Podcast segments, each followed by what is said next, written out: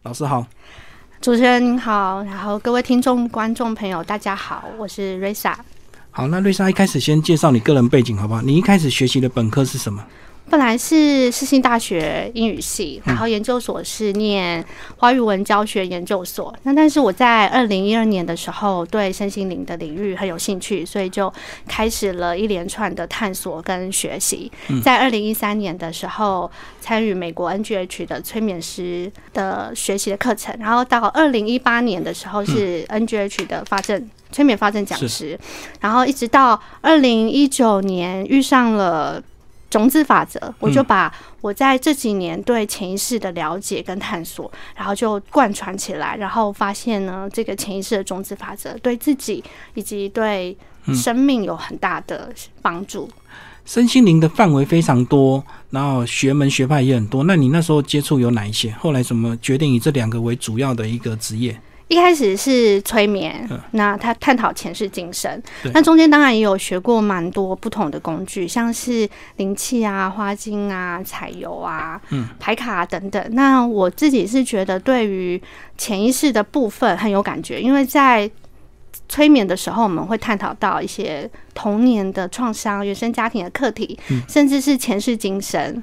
然后过去、现在、未来，我们都会一并的了解，所以在这个部分，我觉得很触动我，而且实际上对我跟个案的帮助也蛮多的、蛮大的，所以我会以这个工具为主。你你感受会特别强烈，甚至去学习，最后变成讲师，甚至你现在可以教人家怎么去做催眠，是在整个这个学习的过程，你有强烈的去感受到。它的一些作用或者是效果吗？比如说我们讲到童年创伤或者是前世今生，你自己都有挖掘到这一块吗？有有，像是童年的话，嗯，要分享自己的吗？可以啊，好，如果你愿意讲的话，就是呃，我自己的童年有，我相信每个人的童年都会有自己的创伤。那在催眠的这个工具里面，我们会带个案。进入到童年，像比方说是我的话，我是个案。那我在被催眠的时候，就会回到那个让我觉得很伤心、很难过的那个场景。嗯，那如果是跟父母的互动，或者是跟某个亲戚的互动，或者是朋友的互动，我们可以回到那个场景里面。那催眠师就会引导我们去。嗯，跟当时候的自己对话，嗯嗯，去疗愈、关爱、照顾当时候那个受伤的自己，嗯，然后再来呢，我们疗愈了当时候的自己之后，会再陪伴当时候的自己去面对。假设我们在那个时候是觉得跟父母的相处有困难，嗯，那我们就会再次回到那个场景，然后回到父母的面前去做一个沟通跟和解，嗯嗯。就有点像电影的场景，就是现在的你回到小时候的你，然后你跟他对话，对，有点穿越时空的感觉。所以这也是蛮触动我的，因为我会觉得这个是在我们呃闭着眼睛就可以进行，那像是改变过去那种感觉。嗯，过去发生的事情看似不能改变，可是它会透过我们内心，在这个引导过程中去改变我们对过去发生事情的感受跟信念。所以你学习有用，是因为有触动你。那有勾起你一些童年的一些创伤吗？啊，有啊，童年的 创伤可能小时候大概都是跟父母亲有关吧，对不对？呃，是亲戚哦，亲戚，父母当然多少有一些，然后主要是有一个亲人呐，亲戚。那那小时候曾经有被猥亵的经验哦，对，然后在催眠的过程中，我们就是再次回到那个场景，我去照顾当时我自己，甚至是跟那个嗯对我猥亵的。这个对象嗯去跟他有个对话，然后去释放这个愤怒，这样子。你一直有记到现在吗？还是后来被勾起来的？从小都记得那件事情发生之后都记得。嗯，所以你就最后选择和解，然后就放过自己了，这样子吗？对。那这过程中，催眠师也会引导我。那那时候我是个案，那因为我自己有这样的经验过之后，我就会知道怎么样去引导个案。嗯。那前世的部分呢？前世的部分就很特别，就是会回溯很多不同的前世嘛。那印象深刻的前世就是像清末明初，嗯，那一世。那清末明初那一世，如果我那时候是个案，就是呃那一世呢，有我是在公庙长大，嗯，然后。生活都过得很不错，然后也有一个很相知相惜的朋友，那我们也是恋人。可是，在那一世，我大概十几二十岁吧，就遇到了一个很大的创伤，就是那时候我被性侵。嗯，后来我自己过不了自己那一关。我有跟那个恋人讲，他很能接受我，他也很疼爱我，可是我自己过不了我自己那一关。在那个时候也没有什么精神科医师啊、疗愈师啊、催眠师都没有嘛，所以我就跑去自杀。他把我救回来之后，我又过不了自己这一关，我就真的趁他不注意的时候。第二次对第二次投井自杀，那这个是前世的回忆。可是呃，催眠师他引导我的时候，就是当我投下井的时候，我的念头就是一切都来不及了。嗯嗯。那如果让我再次的选择，我会有什么样子的做法跟改变，以及也是疗愈那时候自己，还有去看灵魂当初为什么选择这样子的灵魂出。这样的计划就是，因为，我这样子的选择，这样的经历是为了我又要学习什么吗？或者是我有什么地方可以再调整改变？可是我们如果没有被催眠师勾起前世的话，我们根本不会记得。那他对这一世会有影响吗？会，比方说像这样子的过程，比方说我们这辈子就会对于啊，比方说我前辈子有这样子的被性侵的经验，那这辈子我们对于男性的课题或者是性这个方面课题就会比较。看到新闻就会，一般人的恐惧可能一点点，我们就会恐惧在更多一点。哦，如果还没有在疗愈的时候，哦，如果没有治疗的话，变成你对男性的交往或者是一些处理态度会会比较被影响，对不对？对，因为你可能有先天潜意识的愤怒，就对。是，然后也会对权威的恐惧。嗯，那当我做了疗愈之后，我就发现，现在我在看到那些新闻的时候，就是比较暴力的新闻，或者是是最近的 N 号。防事件的时候，嗯我的那个恐惧的感觉就没有什么恐惧的感觉，愤怒的感觉也几乎没有。我更多的是，哎，如果我有能力，我可以为这个事件做些什么。就是你更了解前因后果，你会有那个同理心。对，会同理心，而且不会有害怕、跟恐惧或是愤怒那样成分会少很多。嗯嗯，如果我们有疗愈自己的话，了解了解。嗯，好，所以你透过自己的验证之后，你才进进入这个学习。但是你从二零一三到二零一八，其实还蛮长的时间。那时候你就是反正就是边工作边学习就对了。对，边工作边做，这是我的兴趣嘛，就边接个案。然后一直到二零一九年，又遇到了种子法则之后，就会有更大的反转。嗯嗯，在我的生命当中。嗯，好，那我们把种子法则稍微介绍一下。种子法则吗？对，它是。那时候我是参加种子法则的读书会，然后在这个读书会里面呢，有两位老师，一个是风翔老师，一个是国祥老师。那他们是他是来自于一本书，就是《当和尚遇到钻石》。那这位两位老师呢，他透过读书会的方式跟我们分享这个种子法则是什么。那在这过程的学习中，我觉得受益非常的多。那他是来自于这个作者麦克罗区格西，那他本来是。哎，在这边对，给大家看一下这本书非常畅销哎，这个好像一直在刷，对不对？对，而且翻译成不同的国家的语言。嗯，然后呢，这个作者麦克罗区格西，我们称他为格西老师，他是普林斯顿大学毕业的学生，他是个白人。那他在毕业的时候，在短短的一年之内，他的母亲，然后他的父亲，他的手足，在短短一年之内就突然间都过世了。嗯，那对他来讲打击很大。虽然我嗯读了很高的学历，可是我妈妈生前乐善好施，可是为什么我在这么短的时间内，一年内，我的家人都相继过世？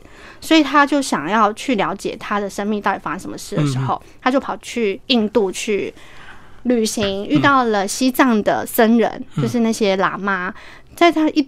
在他们的对谈当中，他就发现，哎，其实他可以从中了解生命的到底是怎么一回事。于是他就跑到，他做了一件很特别的事，他跑到西藏去念了一个佛学的博士学位。在这二三十年过程当中的学习，那经过层层的考核，要很多的老师僧人在那边辩经，然后过经过了好几百位的老师审核。通过之后，他就真的获得那个格西的博士学位。可是他的指导教授，也就是他的老师呢，就给他出了一个最后的考题，就说你有最后一个毕业考，你要通过这个毕业之后，你才能够真正的完成这个学位。那他说是什么？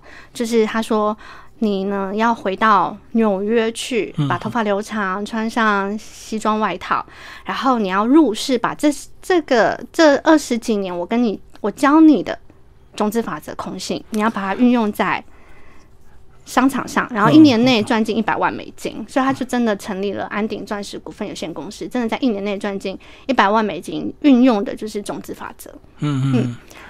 刚刚讲的是种子法则，它一开始的这个发源，那它有没有一些比较基本的一个法则啊？它有最主要的四步骤，对，四步骤就是你所想要的，你可以透过你的潜意识去创造。嗯嗯那怎么创造呢？就是这四步骤，第一步骤就是决定你要的是什么，嗯第二步骤就是你要找跟你相同需求的人，第三步骤就是尽可能的帮助对方。然后第四步骤就是咖啡冥想，也就是睡前的时候要带着放松、喜悦、开心的心情，回想你今天做了哪些很好的事情，然后这些能量回到自己身上，在自己的心中也看见自己的愿望实现。就通过这简单的四步骤，在生活中我们就可以运用潜意识的力量，在潜意识种下你想要的种子，让它开。开开花结果，然后去实现你想要的生活。这四个步骤乍听之下，跟我们常听更熟悉的吸引力法则好像有点类似跟雷同，是不是跟我们稍微先区分一下，差别在哪里？嗯，吸引力法则呢，它有时候有效，有时候没效，是因为它是在这个种子法的四步骤里面，它少了其中的两步骤，就是中间找一个相同需求的人，然后尽可能帮助对方，就是少了慈悲的分享跟给予。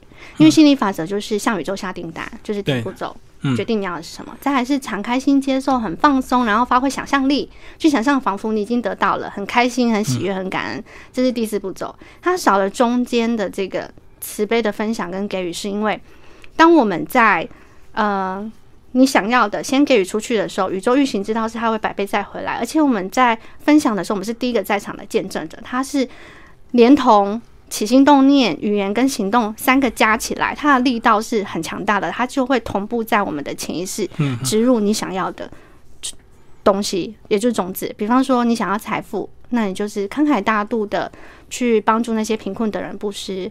好，那如果你想要有一个很美好的伴侣关系，那你要给出陪伴，比方说陪伴父母、陪伴孤单的人、孤单老人。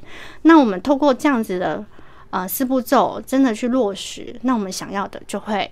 百分之百哦，它是百分之百 心想事成的方法，就会去实现。就是你要什么，你前提你要先付出就对。对，嗯，可是我相信很多人做不到，因为卡那个关，就是我付出好像是我我就是我牺牲啊，那我到底能不能真的得到，或者是百倍的这个回回报这样子？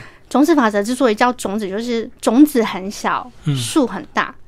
那种子它种下去的时候，当它开花结果的时候，比方说西瓜籽很小，可是西瓜很大。因为西瓜是西瓜籽的几倍？嗯，这样算起来至少有好几百倍对，好几百倍。嗯所以那橡橡树的种子很小，但是这个宇宙它就是这样，橡树的种子很小，可它一旦长成橡树的时候，它几乎是千倍的。嗯所以就好像精子跟卵子结合的时候，嗯然后长成婴儿，然后变成小孩，变成大人的时候，它是也是好几百千倍的。嗯所以这个就是宇宙运行之道。你在大自然看得到这个法则，我只要我们还生活在地球，在这个大自然的运作里面，我们就离不开这一个运行之道，离离不开这个法则。所以我们在种下去的时候，透过咖啡冥想，嗯，那它就会。每个月，每个月，它就会开始成长、开花、结果。所以，比方说，我对你好，嗯啊，假设我假设主持人举例好了，主主持人他你今天对我很好，嗯还让我有这个学习的机会，就是有荣幸可以来到这边去分享我一点的心得。那因为主持人你已经慷慨大度的对我了，那改天呢就会有 B C D F G，嗯，回过头来。不是只有一个哦，会有 B、C、D、F、G，回过头来去对主持人您好，那是因为你已经帮助了很多人，让很多人有机会可以去分享自己，分享他的学习心得。嗯好，但是你这个你的方法操作是有把潜意识跟种子法则两个结合，对不对？对，因为它两个本来是不同的体系、不同的这个学说，但是你怎么样把它结合应用在你现在呃的一些智商个案？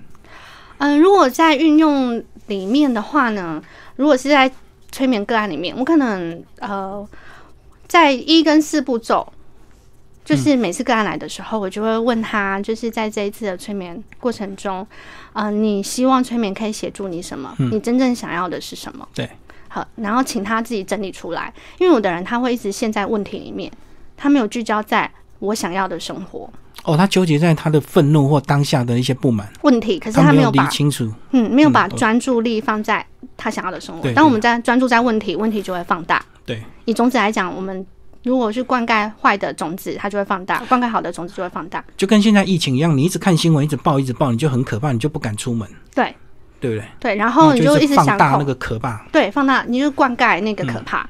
那所以我们先聚焦在那你想要的是什么，所以就会我就会去询问个案，就是那你真正想要的是什么？嗯，我甚至会请他列列点，把它列下来，条列式，对。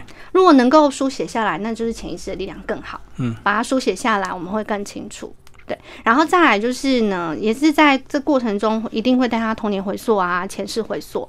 之后我会请他去想象他要的生活，甚至是在这过程中就顺带带他去去观想他想要的生命的样态，把那个感受跟跟信念感受都带进去，然后再回他，再会请他回去的时候要去做二跟。二跟三步骤，嗯，就是如果可以的话，对对，就是如果可以的话，你你想要有美好的伴侣关系，那我们这次的催眠，我们有疗愈了父母的课题，那回去你的跟父母的关系如果变好了之后，你可以多多的陪伴他们，我们就会种下美好伴侣关系的种子。刚刚讲到回溯童年跟前世，如果他过不去，或者是他选择不谅解、不和解、不原谅对方怎么办？哦，通常我们是先原谅自己，先爱自己。所以，如果这个个案他还没有想要和解，没关系。可是先改善跟自己的关系，因为跟自己的关系会影响到我们跟周围的人的关系。所以，即使他还没有想要原谅，让他觉得有受伤的人，没有关系。我们第一个步骤就是先对自己，嗯，所有我想要的那些父母无法给我的爱，那些他人没有办法给我的，我都可以从今天开始，我愿意为自己而做。哦，所以并不是要原谅对方，原谅对方是其次了，重要是自己。对，重要是，比方说，我希望爸爸妈妈可以理解我啊，关爱我啊，照顾我。好，可是可能爸爸妈妈因为很多因素，他没有时间去关心你、照顾你、陪伴你。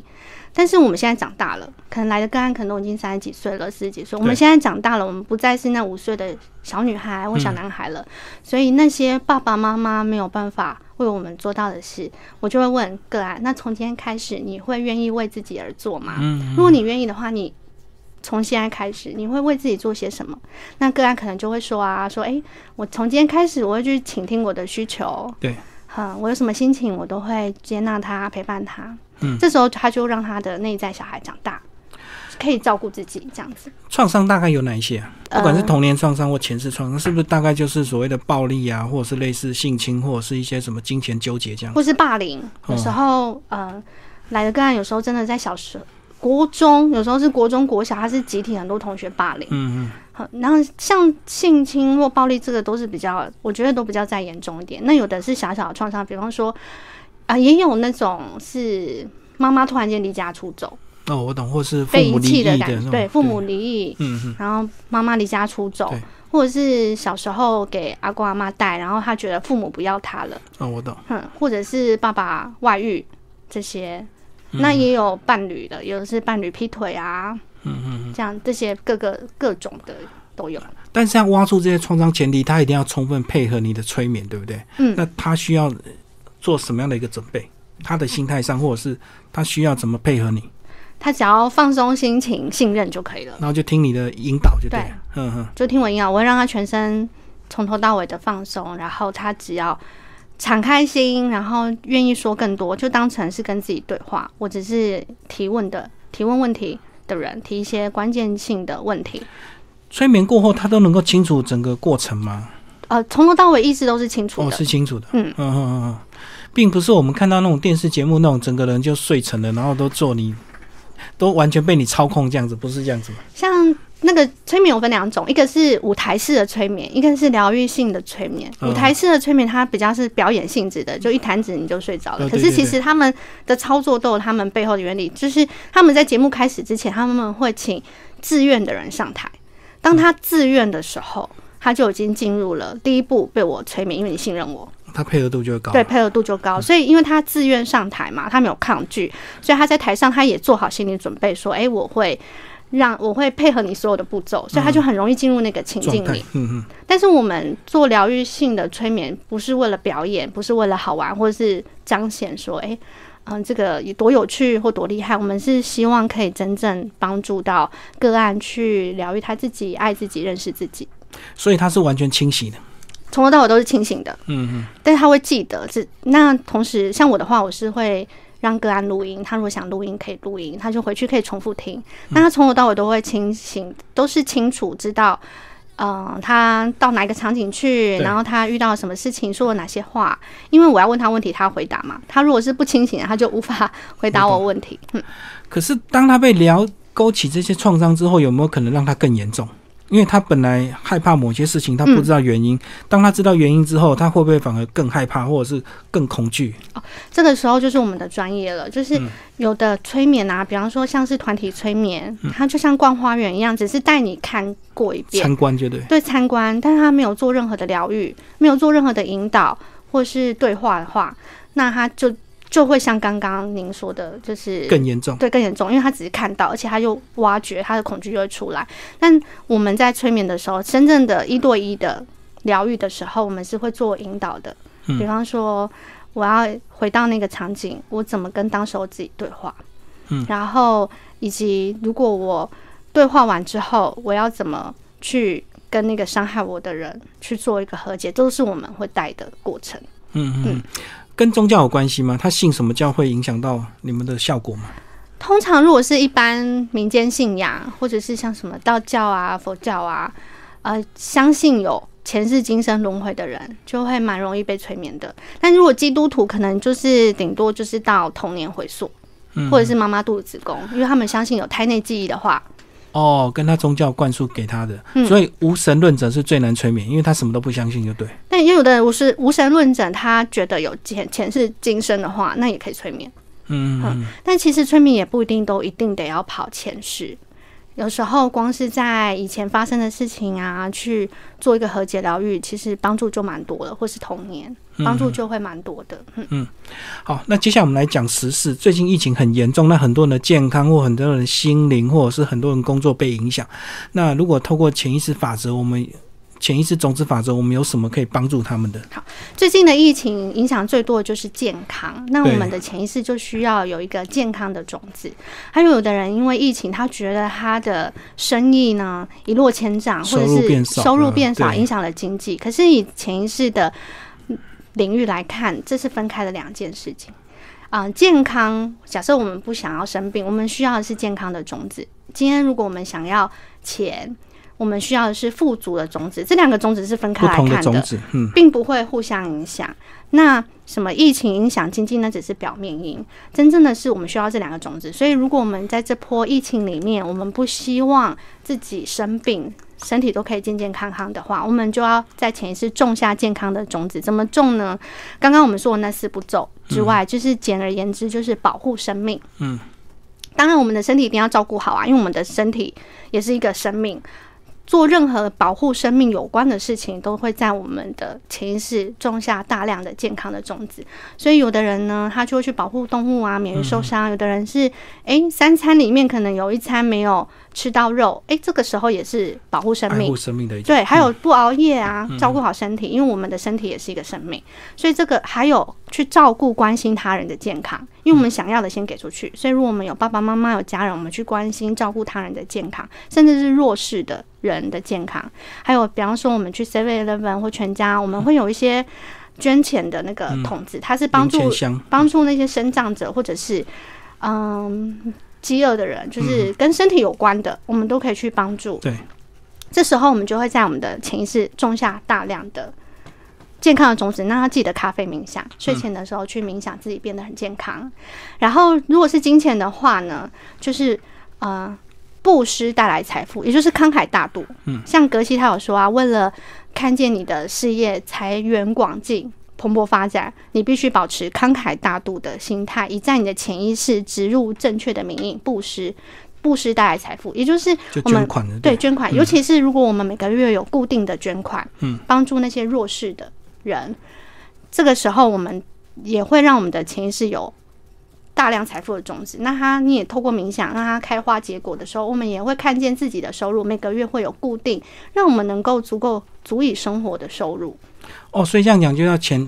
要存健康的种子，也要存财富的种子，对，都是前提，就是就是要付出嘛。对，是付出，嗯，所以呃，而且还会百倍的再回来，是，嗯，所以当你愿意付出的时候，你就会反而回馈到更多。是，嗯嗯嗯，所以你你每次在运用这些呃状况个案，都能够理解你的这样的一个说法吗？会不会遇到一些比较想要挑战的人？因为有些人就是觉得付出真的就是没钱啊，啊没钱怎么付出？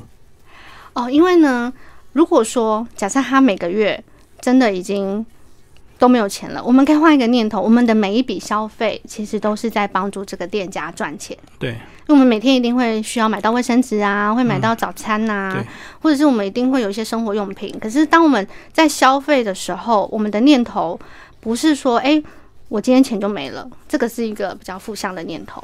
那我们今天在消费的时候，我的念头帮助别人，帮助厂商就对了。是嗯我今天去买了一杯饮料，我也是帮助这个店家赚钱。我今天买了早餐，哦，让这个老板他可以照顾他的家人、他的员工。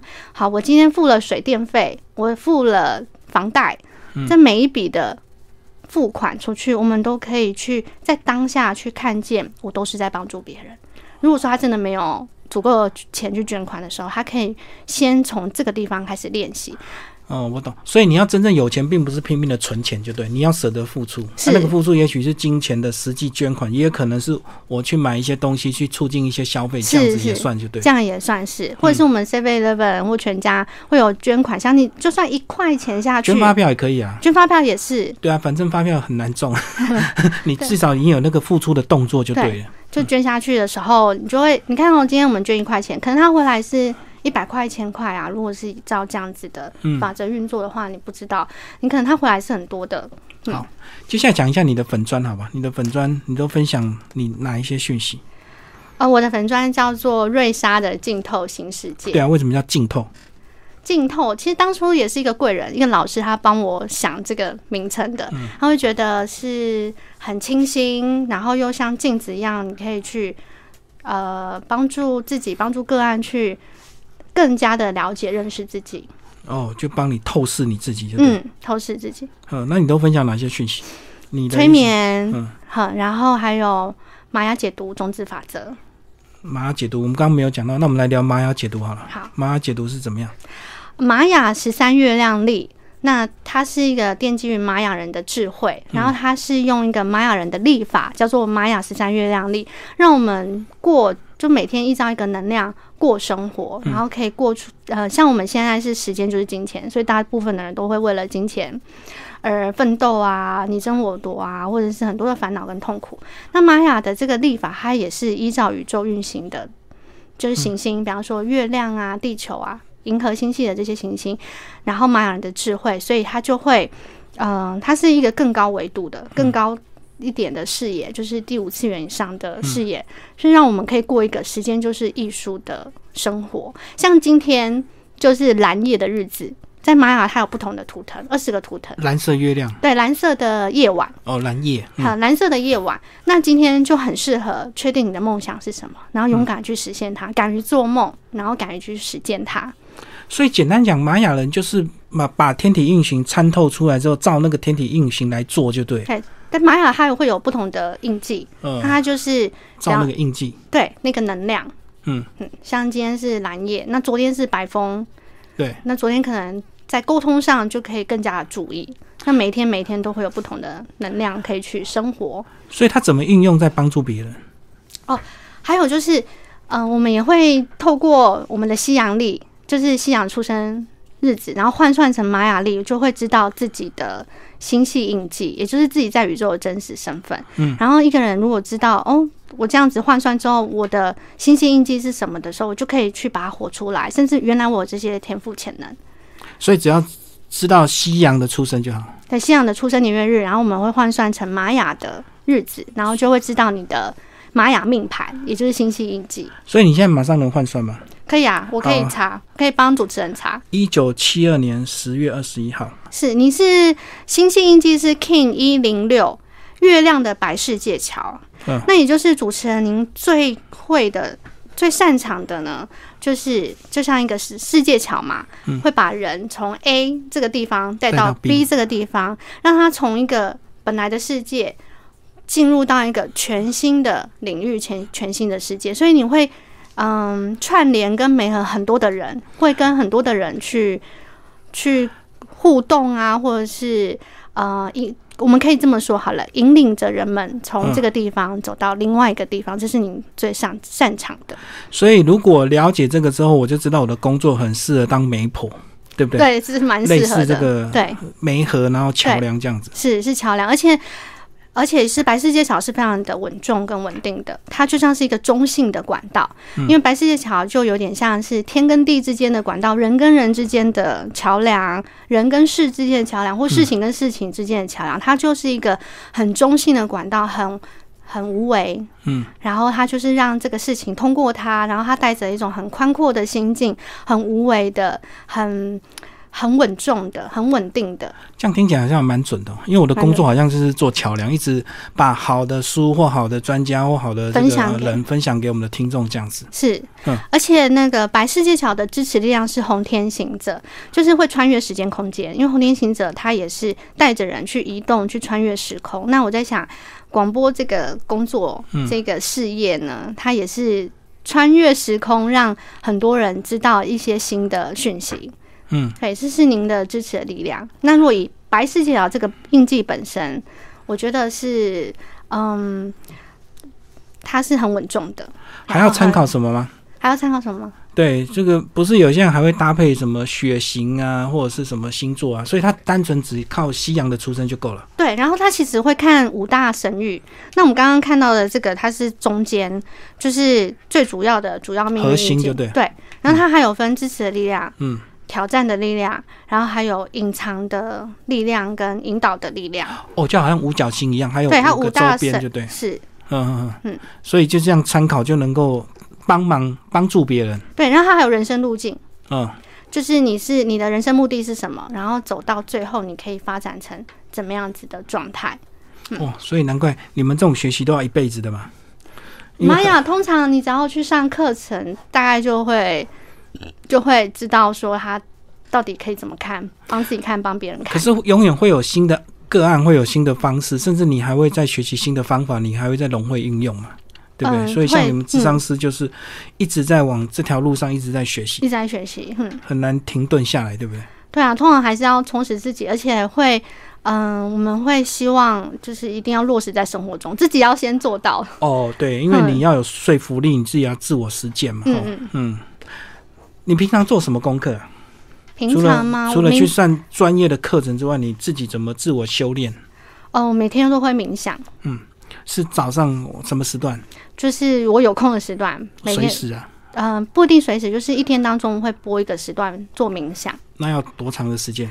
嗯，不一定诶，有时候五分钟，有时候十分钟，有时候十五分钟，不一定，就看当天的情况。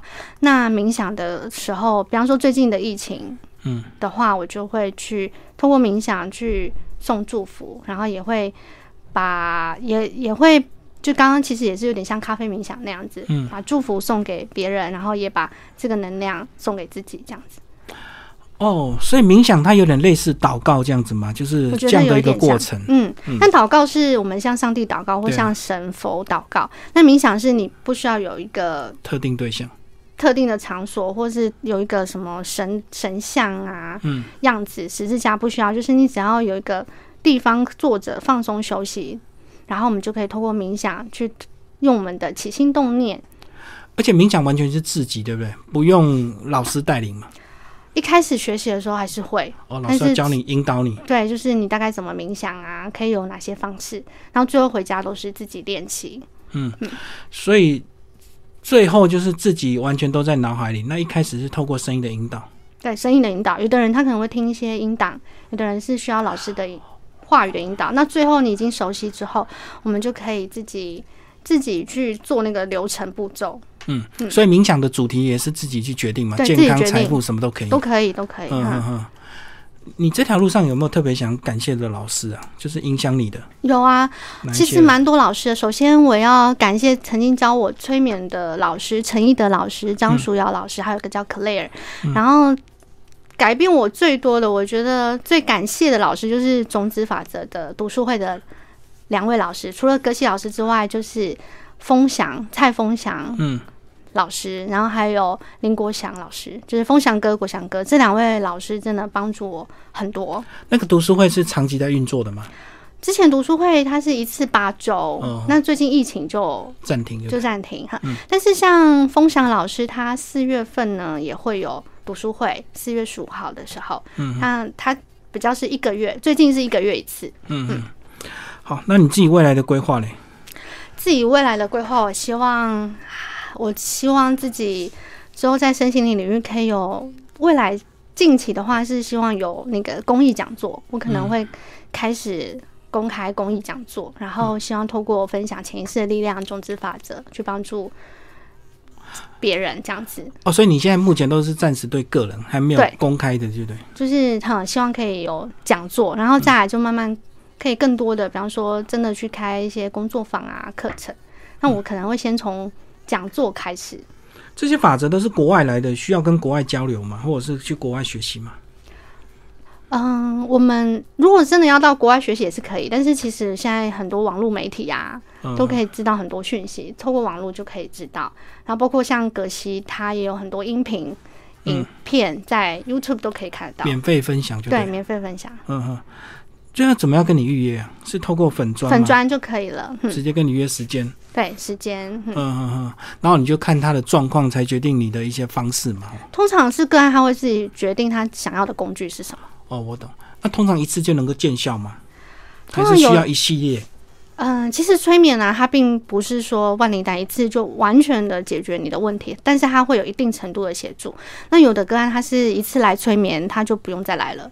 那有的人可能需要来个几次，那会依照个案他当下的情况去做评估，不过前提应该是他要对你完全的信任，对不对？要有信任。他如果什么都不想讲，或者是怕你泄露他的秘密，效果就会打折嘛。对对，但通常他们愿意来的时候，就是代表他们蛮信任了，所以他就会预约。嗯嗯通常这种事情就是怕你，重点就是你自己要愿意讲，不管你是心理上咨询也是一样，你也要讲出很多的创伤，人家才有才有办法帮助你嘛。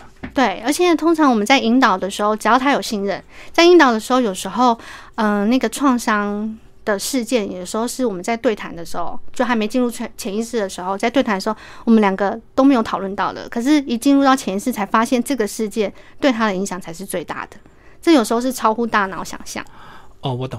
一开始并不预期会有这样的效果，那在催眠的过程中才发现真正的原因，就对。嗯嗯，所以通常都是一定有根本，一定有所谓的这个呃前因后果嘛。是是会有前因后果。就是我们的一些恐惧或者是一些反射动作，它不会凭空就会有这样的一个作用，对不对？您您是说，就是我们的一些创伤，或者是我们一些呃对一些不好事情的反射动作，它不太可能是凭空出现的嘛。对，有时候可能是因为过去的一些经验的累积，有时候甚至是完全都不知道的事情，嗯，不认为那个是那件事情影响，嗯都有可能。嗯接触这么多人，大部分会来找你的都是哪一些？是职场上这些比较呃一般年纪的吗？因为嗯，小时候比较看不出来这些创伤的影响，对不对？一定要到有年纪之后才会被，影响。差不多都是上班族，嗯，二十几岁、三十几岁，就是四十几岁。但最近呢，有比较多，有像也有五六十岁以上的，嗯六十几岁的，然后也有曾经也有十几岁的高中生，他自己知道跟父母的呃状况，他希望可以呃疗愈这样子，他就也有来这样。所以通常是二十几岁到四十几岁，但最近开始有比较多的更年轻的，还还有年纪在更增长的。不过照理讲，应该是越早发现问题越好，对不对？因为那个嗯创伤，如果你不解决，其实它会伴随着一直影响嗯。嗯嗯。可是也是蛮妙的，因为有的人他真的是遇到困难的时候才会去思考这件事情。哦，顺利的时候当然不用想，对对，对 顺利的时候从来不会想这一些前因后果啊。对对，通常都是遇到很困难了，然后想要找到解决的方法的时候嗯，才会。嗯，好，今天非常谢谢瑞莎老师为大家聊谢他的这个呃潜意识中之法则。好，谢谢。谢谢主持人。